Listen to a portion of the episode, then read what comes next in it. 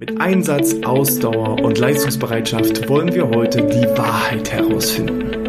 Sind Sportler die besseren Mitarbeiter? Denn schließlich sind Sportler und Sportlerinnen dafür bekannt, hart und diszipliniert zu arbeiten. Aber sind sie dadurch automatisch wirklich die besseren Mitarbeitenden? Dazu wollen wir uns heute einige Gedanken machen im BGM Podcast, der Podcast über betriebliches Gesundheitsmanagement für kleine und mittelständische Unternehmen. Mein Name ist Hans Schröder. Ich habe vor kurzem ein Buch gelesen, in dem der Autor ja, einige Gedanken in Bezug auf Sportler und sportelnde Mitarbeiter äh, geteilt hat. Er ist der festen Überzeugung, dass Sport eine Charakterschule ist, insbesondere Leistungssport und auch Ausdauersport und dass durch diese Charakterschule auch insbesondere Sportler die besseren Mitarbeiter sind. Wenn er im Lebenslauf liest, dass jemand Leistungssport betrieben hat oder betreibt, ähm, hat der Bewerber automatisch einen Pluspunkt und ähm, ja, seine Erfahrung Erfahrungen sind einfach, Sportler sind die besseren Mitarbeiter. Und nachdem ich das so gelesen habe, habe ich mir selber die Frage gestellt, ist das denn so? Wie empfindest du das selber? Welche Erfahrungen hast du damit gemacht? Und Ehrlicherweise habe ich mir vorher diese Frage noch nie gestellt. Also ich habe mir noch nie die Frage gestellt, sind Sportler und Sportlerinnen die besseren Mitarbeiter und Mitarbeiterinnen? Und äh, dann habe ich mir die Frage gestellt, warum hast du dir diese Frage eigentlich noch nie gestellt?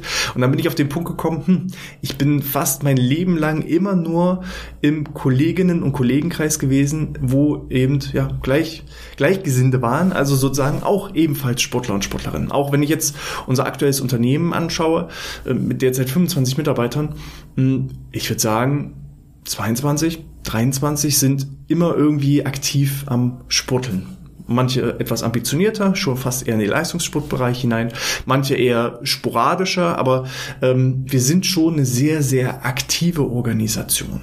Und deshalb habe ich mir wahrscheinlich noch nie diese Frage gestellt. Aber nachdem ich das dann gelesen habe, habe ich angefangen, mir Gedanken dazu zu machen. Und ich habe einmal die Pros und die Kontras für mich gesammelt. Was sind denn so Charaktereigenschaften, Vorteile von Sportlern? Was sind aber auch Nachteile in Bezug auf die Beschäftigung von Sportlern? Wo habe ich mich mich auch vielleicht mal bewusst für einen Bewerber oder gegen einen Bewerber entschieden, der entweder auch mal Sportler war, also ob ich mich mal bewusst für einen Sportler entschieden habe oder auch mal bewusst gegen einen Sportler entschieden habe. Und diese Gedanken möchte ich ganz einfach mit euch teilen. Ich habe auch so ein bisschen mal ähm, ja, quer geschaut, wie ist so die Studienlage. Es gibt wohl so ein, zwei ähm, Studienlagen. Eine war etwas älter aus dem Jahre 1996, hat insbesondere eher Marathonläufer ähm, analysiert und da ging es eben insbesondere darum, dass man festgestellt hat, dass so Marathonläufer vor allem auch mehr Selbstbewusstsein ausstrahlen. Allerdings war die Studie schon so alt, dass ich gesagt habe, hm, so richtig passend ist das noch nicht. So richtig interessante Erkenntnisse habe ich dazu noch nicht herausgefunden, sodass ich mich einfach auf meine eigenen Gedanken, meine eigenen Erfahrungen und so ein Stück weit auf die Erfahrungswerte meiner Kundinnen und Kunden zurückbeziehen. Und damit möchte ich mal anfangen, denn äh, was ich immer wieder feststelle, was so ein Hauptgrund ist, warum Unternehmen mit uns zusammenarbeiten, die sagen eben, naja, äh, Schröder, ähm, im Bereich des betrieblichen Gesundheitsmanagements ist es ja immer relativ einfach, diejenigen zu erreichen, die sowieso schon Sport machen, die also da engagiert sind, aktiv sind, sich gesund verhalten. Und wir würden aber insbesondere gerne auch diejenigen erreichen, die keinen Sport treiben. Also ist das ja auch ein dringlicher Wunsch aus den Nicht-Sportlern, irgendwie Sportler zu machen, weil man ja bestimmte Charaktereigenschaften dann doch irgendwie positiv verbindet. Ist das so? Ist das nicht so? Und diese Frage habe ich mir gestellt und habe als erstes mal so ein bisschen sortiert, was sind denn so Eigenschaften von Sportlern, die sie zu guten Mitarbeiter machen können? Und das ist die Betonung. Also ähm, schon mal vorweggenommen, mein Schlussfazit ist, es gibt ein Für und es gibt auch ein Gegen um entsprechend Sportler äh, zu beschäftigen. Wir starten jetzt erstmal mit die Pros und dementsprechend, was sind so Eigenschaften von Sportlern, die sie grundsätzlich zu guten Mitarbeitenden machen können. So, Eigenschaft Nummer eins ist, Sport erfordert, erfordert eben auch regelmäßiges und durchaus auch hartes Training. Und was führt bei regelmäßigen und harten Training? Was passiert am Körper? Zum einen, ich muss mein ja, Disziplinmuskel stärken. Auch wenn ich mal keine Lust habe, irgendwie sportlich aktiv zu sein. Das Problem ist, Trainiere ich nicht regelmäßig, trainiere ich nicht mehr, dann halte ich nicht die Leistung, sondern ich werde konstant schlechter. Also wenn ich nur selten trainiere, dann habe ich vielleicht das Glück, dass ich meine aktuelle Leistung halte. Wenn ich aber ja, regelmäßig und, und dauerhaft trainiere, dann wird meine Leistung Stück für Stück besser. Und das ist also einfach so ein Stück weit ein Vorteil, den Sportler vielleicht auch in ihrem Leben gelernt haben. Vor allem diejenigen, die schon früh in ihrer Kindheit angefangen haben mit Sport. Wenn man mit einer neuen Sache anfängt, dann ist man erstmal schlecht darin und dann wird man besser. Und wenn man besser wird, entwickelt man auch Spaß darin. Und wenn man Spaß darin entwickelt, dann macht man es auch regelmäßiger und häufiger und eben eher mit Freude. Und das ist so ein Learning, was ich festgestellt habe. Das fehlt vielleicht vielen anderen Menschen, die Angst haben, einfach auch neue Dinge anzugehen, die Angst davor haben, die dann eher so sagen, ich kann das nicht, anstatt zu sagen, ich kann das noch nicht. Und dass eben so dieses regelmäßige dazu führt, dass ich einfach auch irgendwann Erfolge sehe. Und gleichzeitig, wenn ich es nicht mehr regelmäßig betreibe, einfach auch sehe, dass ich zurückfalle. Weil viele Unternehmen gerade auch wollen ja irgendwie den Status quo halten und machen genau dieselben Dinge, die sie bisher auch immer gemacht haben. Aber das ist so ein gewisser Trugschluss, zumindest im Sport, wenn ich ihm sage, naja, ich habe jetzt jedes Mal ein, einmal in der Woche trainiert, dann werde ich auf lange Sicht gesehen nicht immer besser, sondern ich halte eher irgendwann, vielleicht im besten Fall, meine Leistung oder eher noch, je älter ich werde, dann werde ich trotzdem immer schwächer oder immer ja, Leist, leistungsschwächer in dem Sinne. Und dementsprechend äh, ist das so ein Learning aus, aus dem Bereich des Sports, den ich festgestellt habe, wenn du besser werden willst, wenn du nach vorne kommen willst oder auch wenn du die Leistung langfristig halten möchtest. Weil gerade auch wenn man mal im Leistungssport schaut, die Profis, die haben ja irgendwo einen gewissen Alterszenit. Es gibt auch natürlich beispielsweise Fußballprofis, die mit 40, 50 Jahren teilweise noch aktiv sind, aber die müssen teilweise noch mehr machen, öfter trainieren, regelmäßiger trainieren.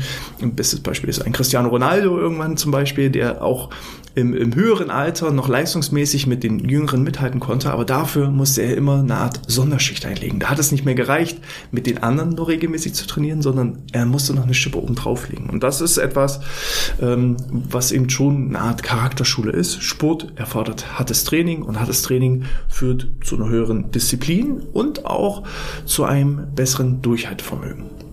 Ich selber habe so einige Zitate auch bei mir im Büro hängen, zum Beispiel ähm, harte Arbeit schlägt Talent. Das ist so ein Credo, der sich auch aus meiner Sicht ähm, aus dem Sport übertragen hat, zumindest auf meine Verhaltensweisen, dass selbst die talentiertesten Sportler nicht den Erfolg erzielen können wie jemand, der weniger talentiert ist, aber diszipliniert und regelmäßig trainiert. Wenn du talentiert bist und machst aber nichts dafür, dann wirst du auch nicht über, überdurchschnittlich. Bist du aber untertalentiert und hängst dich aber voll rein und gibst dein Bestes, dann kannst du auch wahre Größe erreichen. Und ähm, dieses Durchhaltevermögen ist eben auch so eine typische Charaktereigenschaft, die man sich wünscht sowohl im Businessbereich als auch im Sportbereich. Dann das Thema, sich auch Ziele zu setzen. Wenn ich mich in meine Kindheit zurück erinnere, ich muss dazu sagen, ich war nie Leistungssportler, weil ich einfach zu häufig die Sportart gewechselt habe. Ich bin eher so, so ein Multisporttalent. Das heißt, ich habe mal ein, zwei Jahre Basketball gespielt, ich habe mal ein, zwei Jahre Uni-Hockey gespielt, ich ähm, habe äh, ja, wettkampfmäßig auch Feuerwehrwettkämpfe mit, äh, mit bestritten. Ich war im Fußball, ich war im Kampfsport. Also ich habe nichts ja, vom Durchhaltevermögen, und das ist jetzt so ein bisschen auch das, das Aber, da kann man hier so ein bisschen mit reinfließen lassen. Man könnte jetzt äh, in meinem Fall sagen, naja, der hatte gar kein Durchhaltevermögen, anstatt jetzt 10, 15 Jahre sich in einer Sportart durchzubeißen, durchzukämpfen ähm, hat er immer wieder gewechselt und könnte jetzt auch negativ ausgelegt werden. Ich habe mich in vielen verschiedenen Sportarten ausprobiert, bin dann tatsächlich beim Fußball hängen geblieben, spiele jetzt äh, mittlerweile auch schon 17, 18 Jahre Fußball regelmäßig aktiv, vorher eher auf dem Bolzplatz und ja, ich habe trotzdem immer angefangen, mir Ziele zu setzen auch heute noch im heutigen Alter und eher ja weniger Leistungssportbereich, sondern eher Kreisliga-Fußball, ist es so, dass ich einer bin, der sich Ziele setzt. Ne? Wenn, wenn wir ein, ein Spiel beginnen, dann ist einer meiner, meiner, meiner Sprüche, die ich immer wieder ähm, auflege, entweder wir gewinnen oder es gibt einen Spielabbruch. So, also verlieren ist nicht erlaubt. Ähm, ob das jetzt ein genaues Ziel ist, wisst ihr natürlich selber. Also ein smartes Ziel ist es nicht, aber ähm, jetzt im Moment trainiere ich beispielsweise für einen Volkslauf, der ansteht und da verfolge ich einen Trainingsplan und ich setze mir dann halt das Ziel, frühmorgens aufzustehen. Im Moment stehe ich jeden Morgen eine Stunde früher auf, um 5 Uhr statt um 6 Uhr und gehe eben morgens laufen. Mal äh, Intervallläufe, mal schnellere Läufe, aber eben da sich diese Ziele zu setzen. Ohne den Sport würde ich nicht sagen, dass ich um fünf aufstehe. Aber wenn ich das jetzt einmal durchziehe, dann ist es für mich auch in Zukunft weniger das Problem, beispielsweise auch weiter um fünf aufzustehen und auch berufliche Ziele um diese Uhrzeit zu verfolgen. Also das sind so Eigenschaften, die eben der Sport prägt.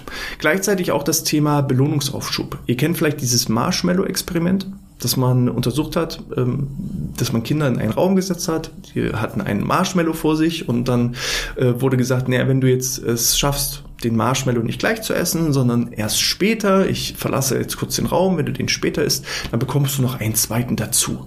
Das wurde ja dann auch irgendwann in einem Werbespot von äh, Überraschungseiern auch mit übernommen, dass gesagt wurde, ne, wenn du das nicht jetzt isst, sondern erst später, dann äh, bekommst du sozusagen eine Belohnung. Das ist der sogenannte Belohnungsaufschub. Und man hat dann geschaut, später im Verlauf des Lebens, äh, wie entwickeln sich diese Kinder. Und dabei hat man festgestellt, dass diejenigen Kinder, die die längste Ausdauer, diesen ja, größten, diese größte Fähigkeit des Belohnungsaufschubes ähm, einfach durchgezogen haben, dass die auch im äh, beruflichen Kontext erfolgreicher waren, dass sie finanzieller erfolgreicher waren. Weil, wie sieht es jetzt aus im beruflichen Kontext? Ähm, nicht immer bekomme ich gleich sofort die beste Anstellung, nicht immer bekomme ich gleich den Karriereaufstieg.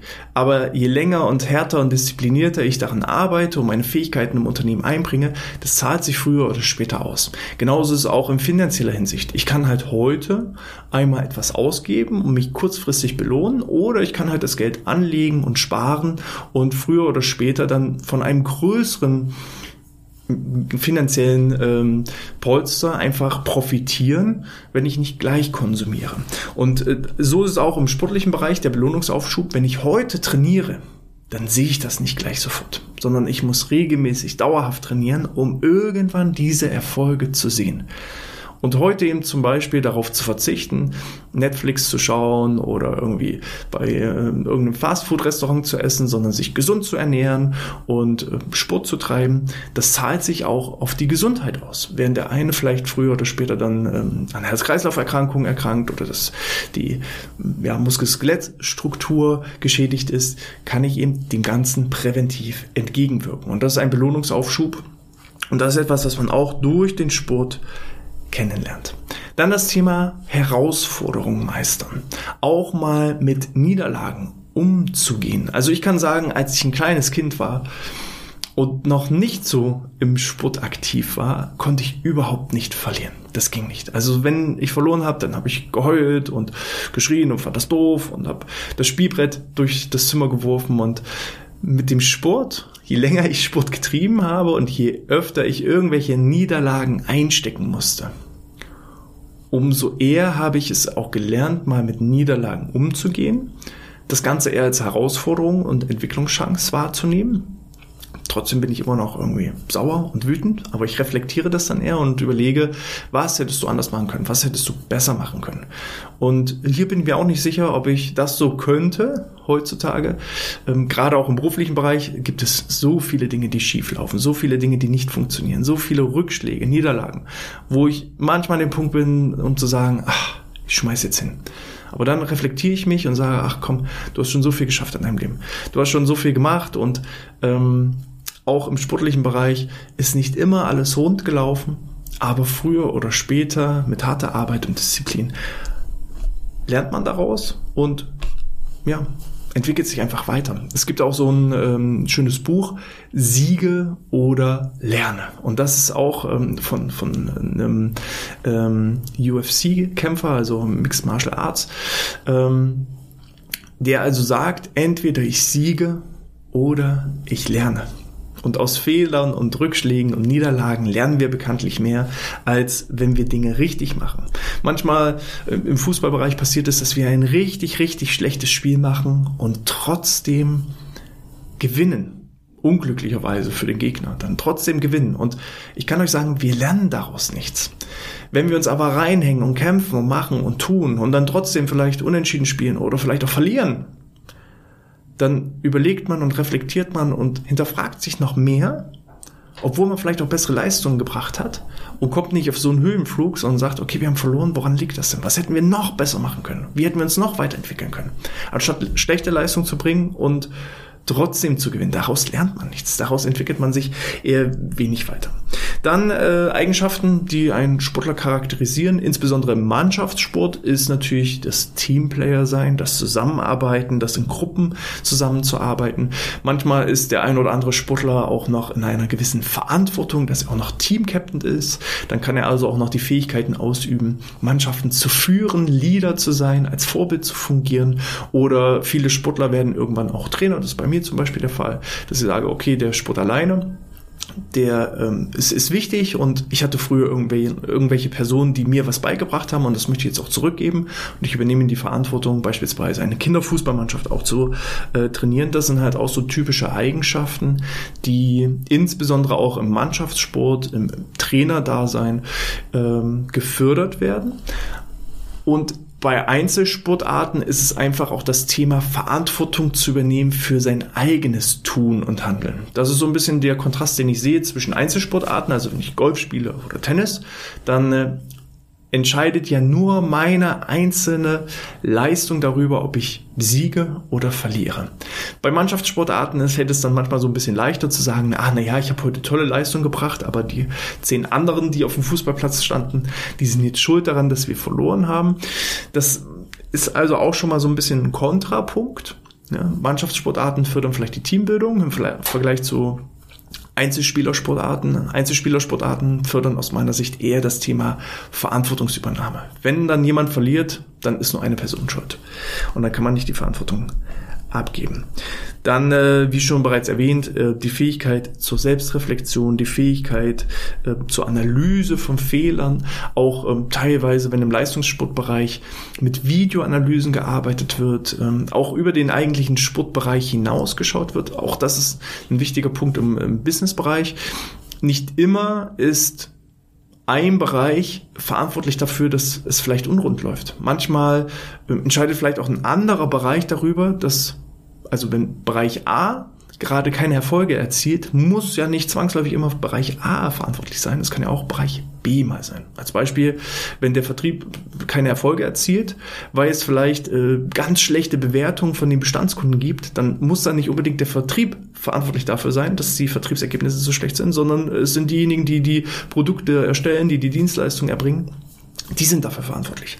Und das lernt man auch so ein Stück weit im Sport, dass äh, nicht immer nur der Sport gewinnbringend ist, nicht immer der beste Trainingsplan entscheidend ist, sondern vielleicht auch, dass die mentale Gesundheit wichtig ist, die Ernährung äh, wichtig ist, dass man auch den ganzen Körper betrachtet und äh, nicht umsonst haben die Leistungssportler heute nicht mehr nur beispielsweise beim Fußball den Fußballtrainer, sondern noch 20 andere Trainer. Da gibt's den Physio, dann gibt's den Athletiktrainer, dann gibt's den Mentaltrainer. Und das sind einfach auch so Bereiche, dass man äh, wirklich so das Ganze betrachtet. Auch das ist eine Eigenschaft, die durchaus im Leistungssportbereich und bei Leistungssportlern und Sportlern auch immer stärker Berücksichtigung finden. Dann äh, ja die psychische Widerstandsfähigkeit. Herausforderungen anzunehmen, mit Rücklagen, äh, Rückschlägen. Ihr merkt, das, das eine greift so ein bisschen das andere. Ne? Psychische Widerstandsfähigkeit ist ja insbesondere auch die Resilienz. Die Resilienz setzt sich zusammen aus lösungsorientierten Denken statt problemorientierten Denken, dass ich ähm, ja den Opfermodus verlasse und eher die Verantwortung für mein eigenes Tun und Handeln übernehme, dass ich die Dinge akzeptiere, die ich nicht ändern kann und die Dinge ändere, die ich ändern kann, dass ich ein Netzwerk aufbaue. Ich muss nicht immer alles alleine können. Ich kann mich vielleicht auch manchmal auf meine Mannschaftskollegen oder auf den Trainer oder auf ähm, andere Instanzen einfach auch verlassen, dass ich ja Ziele setze, zukunftsorientiert denke. Das sind halt so typische Fähigkeiten, die jeder Sportler durchaus mitbringen könnte und sollte. Dann das Thema gesteigertes Selbstvertrauen. Äh, dazu auch nochmal ein äh, spannender Input. Ich ähm, habe eine Zeit lang auch ja, so Aktionstage, Projekttage in Schulen begleitet. Und äh, mir ist zum einen auch aufgefallen, dass einfach Schüler, beispielsweise an einem Sportgymnasium, ein ganz anderes Selbstvertrauen und Selbstbewusstsein haben als Schülerinnen und Schüler in in Anführungsstrichen normalen Klassen. Und das Ganze hat mir auch mal eine Lehrerin bestätigt, die gesagt hat, ich bin jetzt seit ein, zwei Jahren auf einem Sportgymnasium. Vorher war ich immer ganz normal im ja, Schulunterricht tätig und sie sagt einfach, die Jungs und Mädels kriegen halt durch den Sport immer wieder gesagt, wie gut sie sind, wie toll sie sind, sie setzen sich Ziele, sie sind erfolgreich, sie sind motiviert gerade auf so einem Sportgymnasium, da sind ja auch eher noch mehr die Leistungssportler als die Durchschnittssportler. Und sie sagt, die haben einfach ein ganz anderes Auftreten, ganz anderes Selbstbewusstsein. Die ähm, ja, sind extrovertierter in häufigen Fällen, weil sie sich einfach beweisen müssen, äh, durchkämpfen müssen. Es geht einfach gar nicht anders. Gerade im, im Kinder- und Jugendbereich und auf so einem Sportgymnasium, wo einfach ganz klar nur die Leistung zählt und ich muss mich dann irgendwie durchsetzen. Ich muss aus der Masse herausstechen, sonst gehe ich unter und muss vielleicht auch irgendwann die Schule verlassen.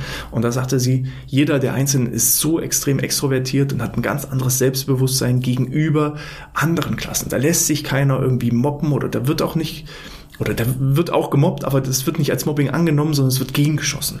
Und ähm, das ist etwas, was durchaus auch im Sport vom Vorteil ist, insbesondere auch wenn der Körper sich verändert, ähm, ein gutes Körperbewusstsein, ein gutes Körpergefühl gibt ein ganz anderes Selbstbewusstsein und das schlägt sich halt nicht nur auf die körperliche Ebene aus, sondern vor allem doch auf die psychische Ebene. Sportler sind es gewohnt, auch mal schnelle Entscheidungen zu treffen, schnelle Entscheidungen zu treffen. Das heißt, äh, wenn ich am Elfmeterpunkt stehe, dann muss ich halt jetzt innerhalb von Sekunden entscheiden, schieße ich nach rechts oder schieße ich nach links. Ich als Torhüter muss immer wieder entscheiden, springe ich jetzt nach rechts oder springe ich jetzt nach links. Bleibe ich auf der Torlinie kleben oder renne ich bei der Ecke raus? Das sind Entscheidungen, die in Sekundenbruchteilen entschieden werden müssen. Und diese schnellen Entscheidungen helfen vor allem auch im beruflichen Kontext. Die Schnellen fressen heutzutage die Langsamen und nicht mehr die Großen, die Kleinen. Und dementsprechend ist auch insbesondere das schnelle Entscheidung treffen eine wichtige Fähigkeit in der heutigen Businesswelt. Erfolg entsteht nicht nur durch individuelle Leistung, sondern durch Zusammenarbeit. Also das Thema Teamplayer sein sind alles so Charaktereigenschaften, die für Sportler auch als Mitarbeitende sprechen. Jetzt kommen wir mal auf die Kehrtseite, auf die Kontras. Auch dazu habe ich mir Gedanken gemacht. Ich muss sagen, dass mir das deutlich schwieriger gefallen ist, weil ich musste mich ja jetzt sozusagen in einen Nichtsportler hineinversetzen. Und äh, dabei sind mir folgende Herausforderungen aufgefallen, äh, mit denen Sportler sozusagen im Job konfrontiert sind, sozusagen die Kontras. Ähm, zum einen ist es so, dass eben Sportler oft auch Verletzungen haben durch den Sport und vielleicht auch körperlichen Verschleiß, gerade diejenigen, die sehr lange Leistungssport betrieben haben. Wenn man sich einen Boris Becker anschaut, der dann schon in jungen Jahren Hüftoperation brauchte. Ähm, viele Sportler, die ich kenne, haben keinen Meniskus mehr oder mehrere Kreuzband-OPs. Also der Körper wird schon auch durch den Sport und auch insbesondere Leistungssport, man muss sagen, Leistungssport ist kein Gesundheitssport. Ne, Leistungssport ist einfach Raubbau am eigenen Körper. Der wird einfach Verschleiß betrieben und das kann natürlich dazu führen, einerseits kann man jetzt sagen, naja, der treibt ja Sport, also tut etwas für seine Muskeln, tut etwas für sein Herz-Kreislauf-System, stärkt die Psyche. Ja, das ist sozusagen das Positive an der Medaille, aber er verschleißt auch, wenn er es zu stark betreibt, natürlich auch seinen Körper. Da muss man halt wieder sagen, die Dosis macht das Gift. Regelmäßiger, moderater Sport ist wahrscheinlich die beste Variante. Dann äh, Leistungssportler haben auch äh, häufig nach ihrem Karriereende Probleme im normalen Berufsleben Fuß zu fassen weil sie es einfach nicht gewohnt waren, vielleicht körperlich schwere Arbeit den ganzen Tag zu betreiben. Oder wenn sie in ein Büro gehen, ähm, jetzt den ganzen Tag zu sitzen und ausschließlich geistige Arbeit zu vollbringen. Vorher waren sie es gewohnt, den ganzen Tag aktiv zu sein, sich eher auf den Sport zu konzentrieren, aber weniger geistige Herausforderungen entsprechend zu bewerkstelligen. Manchmal da muss man dazu sagen, der Leistungssport wird auch dahingehend immer ja, besser, dass er auch dafür sorgt, dass sozusagen eine Zweitkarriere aufgebaut wird, dass auch ein Studium absolviert wird, dass man die Schule beendet. Darauf wird jetzt heutzutage mehr darauf geachtet.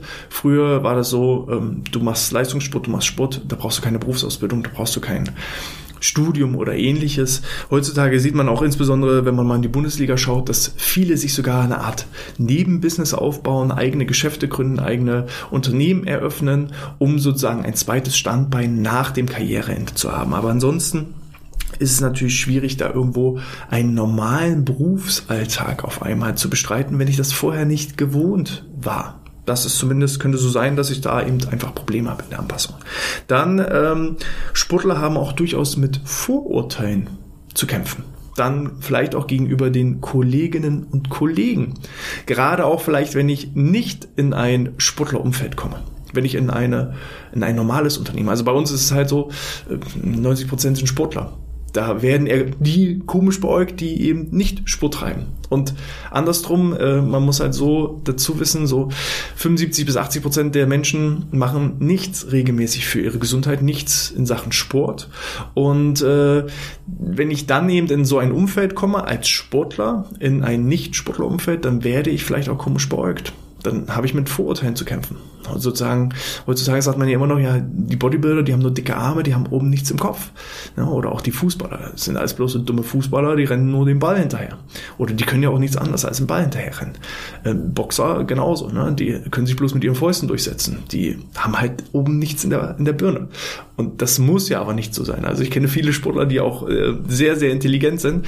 Und äh, da haben aber auch Sportler durchaus mit Vorurteilen zu kämpfen und finden vielleicht auch in manchen Umfeld nicht nicht so den Anschluss.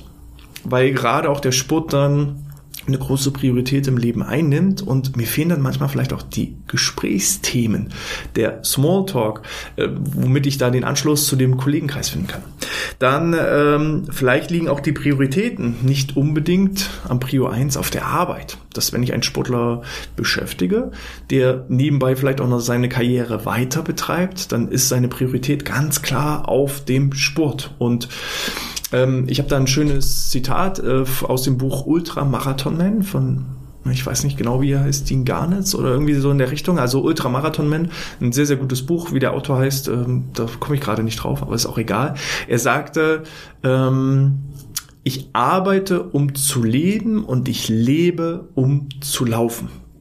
Das war ein ganz, ganz starkes Zitat, was bei mir hängen geblieben ist, weil er selber hat in dem Buch beschrieben, dass er ja sozusagen notgedrungenerweise in einer Marketingagentur arbeitet als, als Marketingchef oder Marketingleiter, ähm, Marketingmitarbeiter und da sozusagen seine Brötchen verdient, seinen Lebensunterhalt verdient, um seiner großen Leidenschaft nachzugehen, um seine große Leidenschaft auch zu finanzieren, denn das waren Ultramarathons. Als er Ultramarathons gelaufen ist, konnte man davon noch keinesfalls leben, da gab es nicht genügend Sponsoren Motoren. Das war eher eine Nischensportart. Und er hat sozusagen die Arbeit nur als Mittel zum Zweck missbraucht, um Geld zu verdienen, was er dann in seine große Leidenschaft investiert hat. Und das war das Laufen. Und er hat auch den Großteil seiner Lebenszeit in das Laufen investiert. Und hat eher versucht, so wenig wie möglich zu arbeiten, den, den größten Benefit äh, rauszuholen, also wenig arbeiten, viel Geld verdienen, um dann eben zu laufen und da kann man eben sagen, zumindest aus Unternehmenssicht, aus Chefsicht, aus äh, Führungskräftesicht, das wird wahrscheinlich niemals ein A-Plus-Mitarbeiter. Wenn ich Glück habe, wird es vielleicht ein A-Mitarbeiter oder eher ein B-Mitarbeiter, wenn ihr jetzt diese Kategorisierung machen wollt. Ähm, wenn also jemand da ganz klar die Priorität auf dem Leistungssport hat, dann hat man, man kann nicht, wer versucht zwei Kaninchen zu fangen, der fängt halt gar keins. Und da kann man einfach vielleicht manchmal, ja, feststellen, dass die Prioritäten einfach nicht ausschließlich auf der Arbeit liegen oder nicht äh, ähm, unbedingt auf der Arbeit liegen, sondern dass die Arbeit nur Mittel zum Zweck ist. Und manchmal ist es vielleicht auch so, dass man gar keine Kraft mehr hat für den Job. Dass also der Körper und der Geist so beansprucht wird durch den Sport und Leistungssport, so dass ich dann also gar keine eigentliche Kraft mehr habe für den Job, sondern ich gehe sozusagen zur Arbeit, um mich zu regenerieren, um mich zu erholen. Und auch dann kann ich natürlich nicht Höchstleistungen erwarten. Beide Ansichten, jetzt die Pros und die Kontras, die ich aufgezählt habe, waren natürlich sehr, sehr schwarz-weiß, teilweise auch auf den Leistungssport bezogen. Nicht jeder ist Leistungssportler, nicht jeder setzt jetzt ähm, die allergrößte Priorität, ähm, ja, Leistungssport zu betreiben, sondern betreibt eher moderaten Sport. Und deshalb so ein bisschen jetzt das Fazit. Also grundsätzlich in meiner Betrachtung habt ihr ja vielleicht auch mitbekommen, die Pros waren schon deutlich mehr als die Kontras, die mir eingefallen sind. Ihr könnt da gerne auch jederzeit noch in den Kommentaren ergänzen, welche weiteren Pros und welche Kontras euch noch einfallen. Ähm, aber nichtsdestotrotz, obwohl bei mir die Pros überwogen haben, muss man halt sagen, neben Sportlereigenschaften spielen natürlich auch Faktoren eine Rolle wie Fachkompetenz, Sozialkompetenz, Flexibilität, ähm, Anpassungsfähigkeit, das sind natürlich auch ganz, ganz wichtige Punkte, die nicht immer automatisch auch nur weil jemand Sport treibt, vorhanden sein müssen. Zudem ist es fraglich, ob jeder Sportler automatisch über die positiven Eigenschaften verfügt oder ob sie nicht auch bei Nicht-Sportlern vorhanden sein können. Wer sagt denn, dass nur weil jemand keinen Sport treibt, dass er trotzdem nicht diszipliniert sein kann, dass er trotzdem äh, kein also, dass er trotzdem, ja, durch, Durchhaltevermögen besitzt, dass er trotzdem den Belohnungsaufschub macht. Vielleicht sagt, ist halt jemand einfach nie mit Sport in Berührung gekommen. Und man sagt ja auch, dein, dein Umfeld prägt deinen Charakter. Ne? Du bist der Durchschnitt der fünf Menschen, mit denen du die meiste Zeit verbringst. Und bist du halt in einem Umfeld aufgewachsen, wo keine Sportler waren, dann hast du da vielleicht nie den Anschluss gefunden.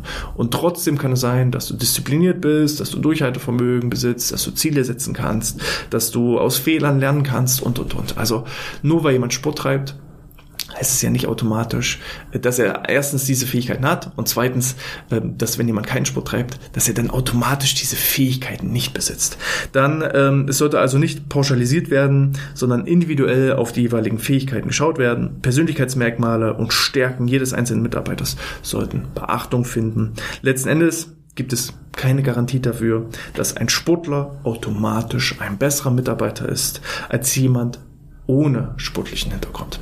Das ist so ein bisschen mein Fazit, dass der Sport durchaus Vorteile hat, dass es auch Sinn macht, nicht-Sportler vielleicht auch mal mit Sport in Berührung zu bringen, damit sie ihre Fähigkeiten, die sie vielleicht von Grund auf mitbringen, nochmal intensivieren können, verstärken können. Aber nicht automatisch sind aus meiner Sicht Sportler die besseren Mitarbeiter und äh, nicht automatisch sind Nicht-Sportler die schlechteren Mitarbeiter, sondern es kommt ganz auf die individuellen Fähigkeiten hin. Wie seht ihr das? Schreibt es gerne in den Kommentaren oder als 5-Sterne-Bewertung in iTunes oder der Apple Podcast App. Ich freue mich über jede Bewertung und ähm, ich werde demnächst auch wieder einige Bewertungen vorlesen, denn ich habe den Hinweis bekommen, Mensch Hannes, bekommst du gar keine Bewertung mehr oder warum liest du denn keine Bewertung mehr vor? Ich werde euch da versprechen, ähm, da ein bisschen aufzuarbeiten. Es ist einfach untergegangen. Ich habe zwar die Bewertung gelesen, aber hier nicht im Podcast erwähnt. Und äh, in einer der nächsten Episoden werden wir dann auf die ein oder andere Bewertung eingehen. Damit ihr das nicht verpasst, könnt ihr gerne unseren Newsletter abonnieren unter bgmpodcast.de slash newsletter einmal eintragen und von jeder Menge Vorteile profitieren. Bekommt verschiedene Checklisten und Übersichten, ähm, Grafiken, Vortragsmitschnitte, die ihr dann äh, für euer eigenes betriebliches Gesundheitsmanagement nutzen könnt. Und obendrein bekommt ihr jede Woche die aktuellsten Neuigkeiten und Trends rund um das Thema BGM. Ich freue mich, wenn ihr dann auch beim nächsten Mal wieder einschaltet. Bleibt gesund und sportfrei.